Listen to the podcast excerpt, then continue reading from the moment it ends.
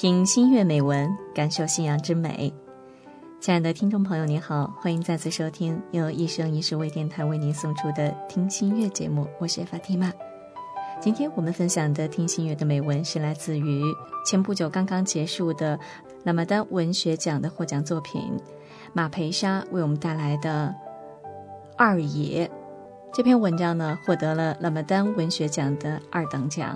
好，我们一同来分享《二爷》。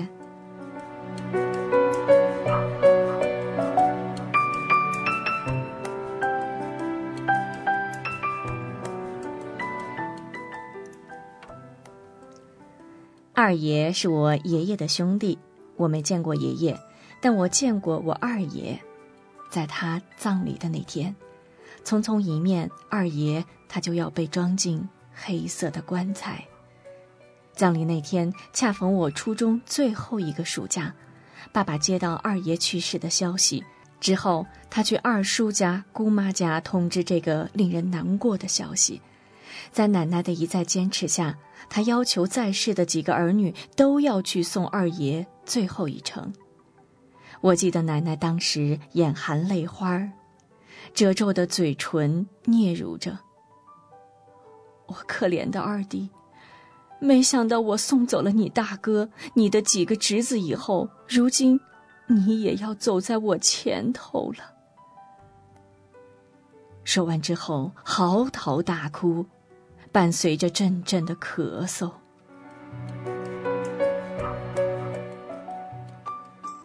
那时奶奶缠绵病榻，头发灰白的披散着，脸上的皱纹展现了她历尽沧桑、垂垂枯老。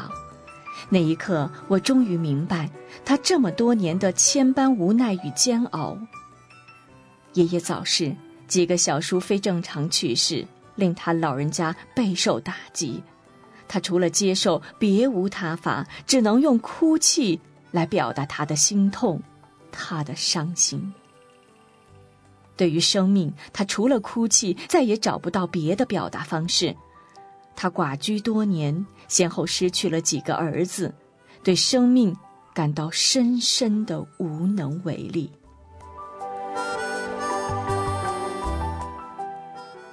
事实上，奶奶之所以哭得这么伤心，也是有原因的。二爷出生于一九二三年，比奶奶小三岁。奶奶十五岁就过了门当了二爷的嫂嫂。那时，爷爷比奶奶大五岁，看奶奶都还是女娃子。奶奶刚到我们家的时候，甚至还和二爷一起玩丢石子儿、扮家家的游戏。后来，奶奶的婆婆给奶奶讲，做人妻应受三从四德，不该与小叔子一起胡闹。尽管他们年龄相仿，天真无邪，但旧世的女子是守旧的，哪里容得下一点闲言碎语？从此，奶奶就跟随她的婆婆学习为妻之道，断了与二爷的嬉闹。奶奶对于二爷的记忆。仅仅停留在年少的时光，在奶奶的记忆里，二爷是一个瘦弱但倔强的孩子，眉清目秀，活泼可爱。没想到，一九三五年冬天的一个午后，年仅十二岁的二爷与太爷发生争执，二爷被太爷一顿痛打之后，负气离家，再也没回来。等二爷几番辗转，通过书信与家里联系上，已经是一九九六年。时隔六十一年，物是人非，几时在春秋能记得二爷的人，唯有奶奶。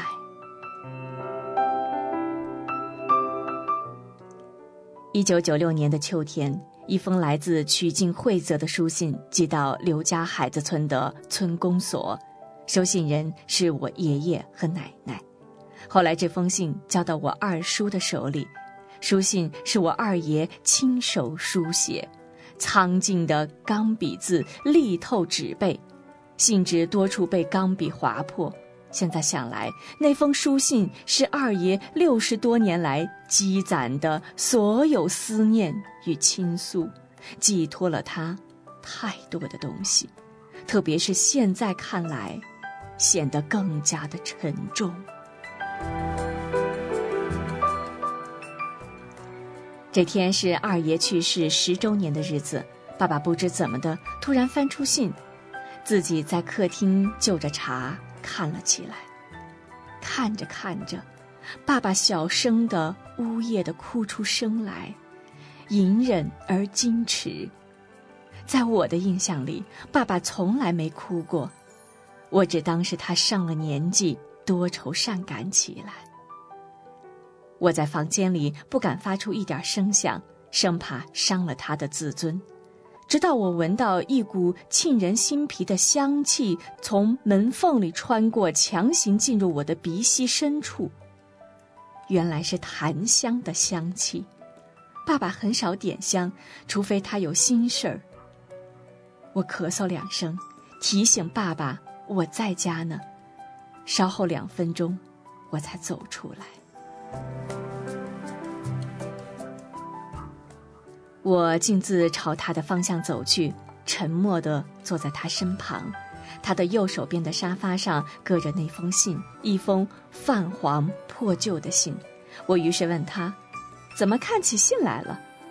爸爸没有应答我，浅嘬了一口茶，叹口气说：“你二爷命运多劫。”半生颠沛流离，少小离家，最后也没找到回家的路。老了老了，与我们联系上了，但是十年的时间，在他活着的时候，我们都没去看过他。他肯定走的遗憾。我们不该啊，不该狠心不去看他一眼。你奶奶让我们去看看他。我们总是嘴上应着，你奶奶去世前还想着让我们跟你二爷家那边的人走动一下，但我一想起他们吃猪肉，心里就膈应。你二爷葬礼那天被我闹得那么难堪，他们不见得会与我们再有往来。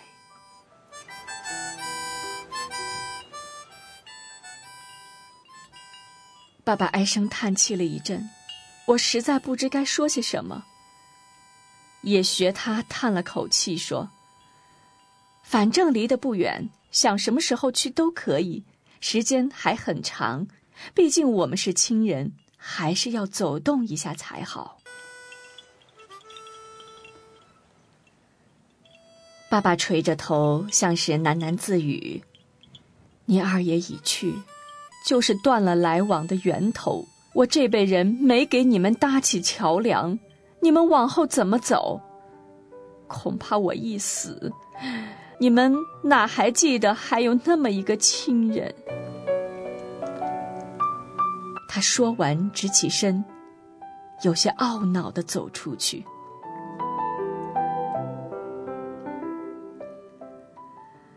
然而，爸爸说的对，隔了三代人。要我去认一家吃猪肉的亲人，我实在不知道怎么相认。我拿起那封旧书信，逐字逐句的看完，二爷字里行间透露出无比的思念与伤感。信里大概说了几个意思：二爷少小离家，一路朝南走。为了生存，做过短工，倒过便盆，当过马车夫，卖过香烟，做过学徒，被人坑蒙拐骗过，也被人打得仅剩一口气。经历过旧中国风雨飘摇的那些年月，过了多年食不果腹的日子，到处飘荡。后抗日战争爆发，他当了兵，在一场战役中负伤，养好病之后，就没再回部队。他在信里三次重申了那场战役伤亡惨重、尸横遍野，活下来的人极少。那时他还不满十五岁，我想那场战役给他的震撼和后怕，伴随了他一生。十五岁的二爷肯定被吓坏了。后来他想回家，可到处在打仗，他只能随人群走。走到哪里算哪里，一路向北走。后来在逃亡的路上被日军轰炸，他孤身一人掉头往回走，一路上经历了种种磨难，几次死里逃生。后来他跑到了昆明，在昆明做些杂工，没多久又开始打仗，他就随一个做牲口买卖的避到了乡下。这一避，他就没再出来过。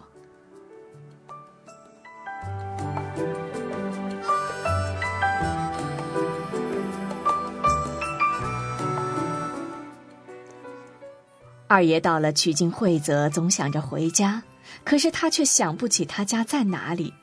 经历过十多年的生死逃亡，惊吓过度，记忆力下降，他的后半生都在想他的家在哪里。直到老年，他寄出无数封信，石沉大海之后，终于想起了一个叫大围墙的地方。于是他开始给云南带有大围墙的村镇写信，他都不记得写了多少封信，才找到他魂牵梦萦的家。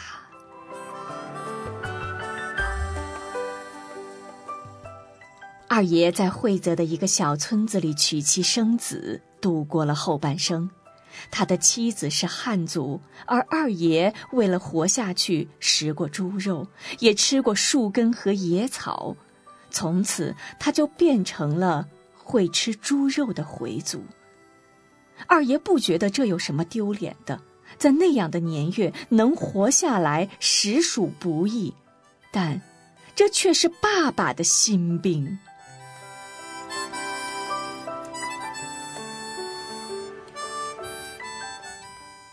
这封信字字泣血。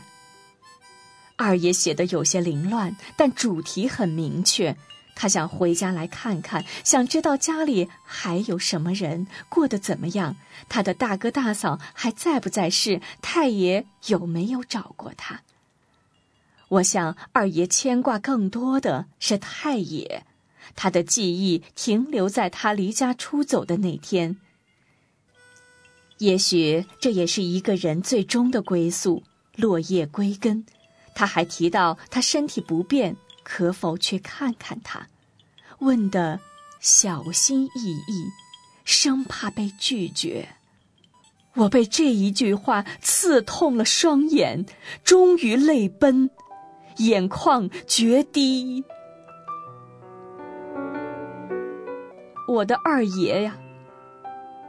他前半生仿佛风雨中飘零的野草，随着风雨飘摇不定，左摇右晃；后半生又陷入找家的念想里不可自拔，这一辈子都没个安生。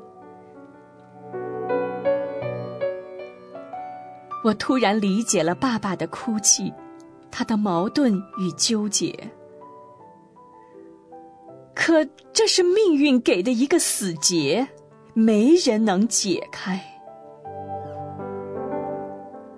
爸爸悔恨交加，不止十年的空隙间没去看过二爷，也因为二爷葬礼那天，葬礼被他闹得不可开交，最后他没参加完二爷的葬礼就恼怒的回家。爸爸能翻脸就回家。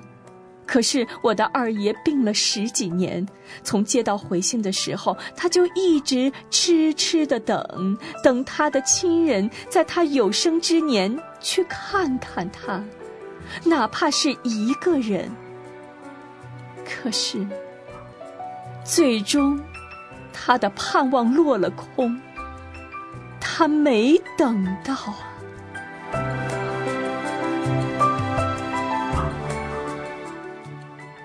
我无法想象他卧病十几年，支撑他的是等一个人去看他，或者他能回家来看看。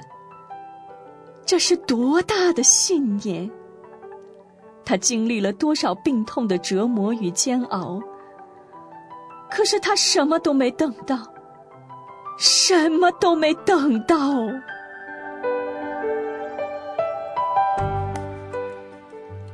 回想二爷葬礼那天，爸爸、二叔、姑妈和我一起看完了他最后一眼，他的眼睛松松的闭着，但是有一条缝隙，想看什么一样，嘴巴一直张着，想说什么。我那时一点都不害怕，他看上去是那么瘦弱，脸色发黑，眼窝深陷，瘦骨嶙峋。我心疼的哭了出来，声音很大。姑妈搂着我，她以为我被吓着了，可是我越哭越凶，眼泪止不住，混着鼻涕哭得稀里哗啦。姑妈也哭得很伤心，爸爸转过了身，二姑、二叔面无表情。最后一眼，我的二爷，他走的一点儿也不安详，他在等，在盼。在看。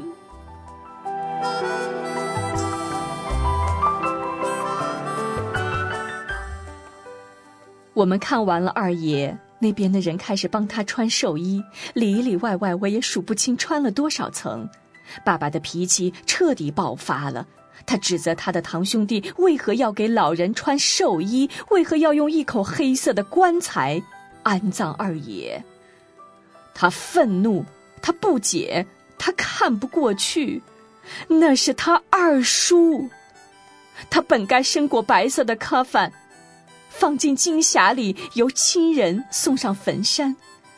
可是为什么在场的人披麻戴孝，唢呐声、鞭炮声震天响，甚至还请了跳大神的先生，还有一群穿红戴绿、妆化的像鬼一样、不知身份的演员已经就绪。他大声斥责，还推翻了一些纸糊的纸人、金银财宝之类的东西，然后义无反顾、头也不回的走了。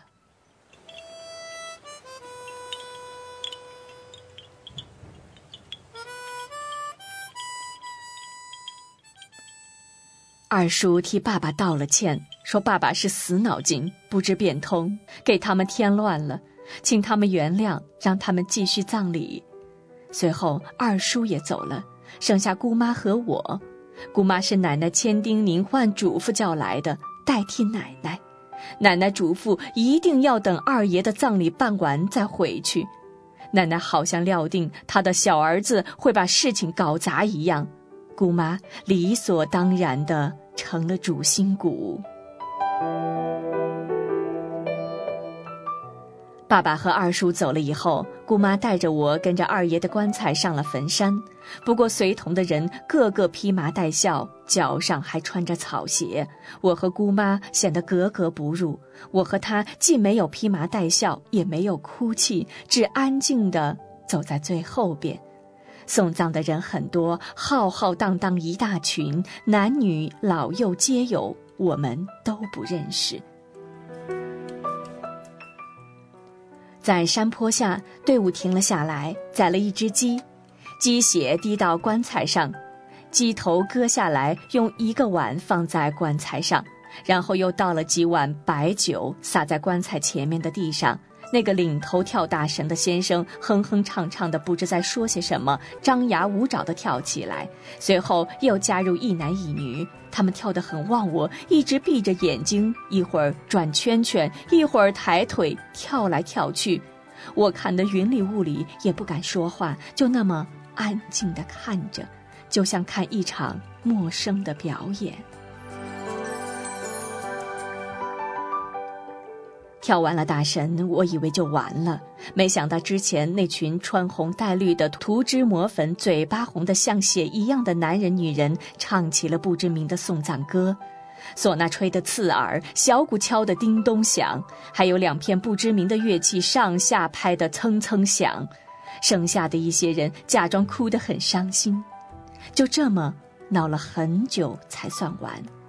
当时我在想，这么闹不怕打扰到棺材里的二爷吗？他老人家不头疼吗？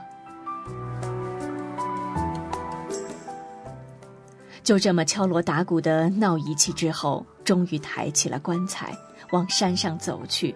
我和姑妈自始至终闭口不言，就像两个无关紧要看热闹的人。当然，也没人搭理我们，我们就那样木讷地跟在后头。卸了棺材，那跳大神的先生又是一通折腾，才准二爷入土为安。我看着卖力气的埋手费劲的一铲子把泥巴铲入坟坑里，渐渐地掩埋了棺材。整个过程没人哭闹，棺材上的泥巴没了顶，二爷被彻底掩埋在了地底下，直到那个坟堆渐渐地隆起来。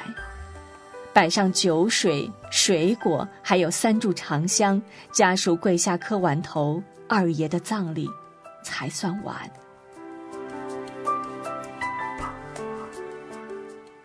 回了二爷家，已经是下午。二爷家的人张罗人吃丧饭，大家看上去其乐融融，欢声笑语。小孩子你追我赶，我和姑妈呆呆地站在人群中，望着这一切，这场陌生的葬礼，二爷的葬礼。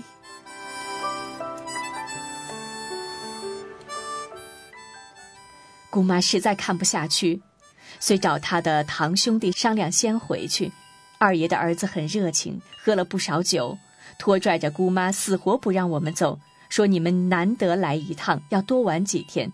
姑妈僵持不下，遂答应过一夜。参加丧席的人吃得热火朝天，眉开眼笑，高高兴兴的，就像参加喜宴一般。姑妈跟我什么都没说，因为我们是回族。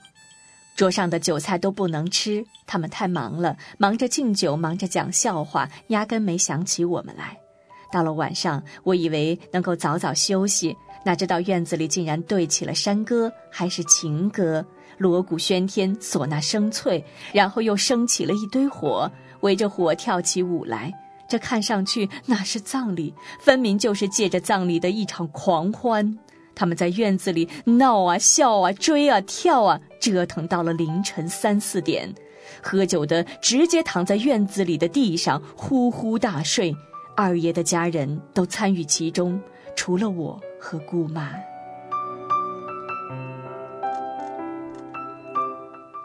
第二天一早，姑妈就带着我去辞行。二爷家的人要了电话和地址，煮了十几个鸡蛋给我们，我们就带着那十几个鸡蛋回来了。路上一个也没吃。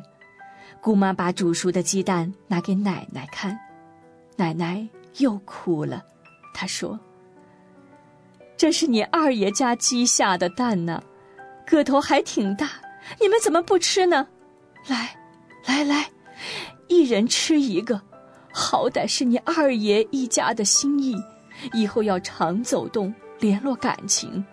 他们吃他们的猪肉，我们吃我们的牛肉，但是我们毕竟是亲人，千万不能见外嫌弃他们。我记得我含泪吃下了一个二爷家鸡下的煮熟的冷鸡蛋。此后，我再也没有吃过白水煮蛋。我也说不清为什么，不是嫌弃，就是一种难以明说的感觉。二爷去世五年后，我奶奶也去世了。去世的时候，爸爸给二爷家那边打了电话通知一声，但是他们那边的人也没来，估计也是寒了心，怨恨我们吧。二爷苦等我们不去葬礼，还闹了人家一场。人家不高兴了，自此彻底断了联系，没了往来。本来是一家人，打断骨头还连着筋的亲人，因为他们吃猪肉，我们吃牛肉，生生的断了。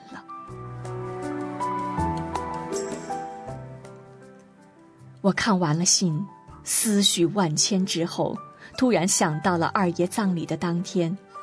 角落里小香炉飘出的缕缕暗香，再看看爸爸的这个香炉和二爷葬礼那天那个一模一样。原来爸爸当天特地带了香炉和檀香去，爸爸的用意可能是想用香气驱散一些难闻的气味，或者让二爷闻闻香气，是他的一片心意。他虽搞砸了葬礼，但他的本心。还是念着二爷的，那是他亲二叔，他除了能为他燃几片檀香，别的什么也不能做。爸爸的想念，就是这飘荡的一缕香，吸入鼻息，进入肺部，流窜过全身，又消失的无影无踪。我把信按照原来的轨迹折好，放回那个收藏性的檀香木盒。那些飘荡的一缕缕青烟，似乎是认路一般，总往檀香盒上窜。可能他们也想回家吧。檀香燃尽，徒留香屑，青烟寻香而归。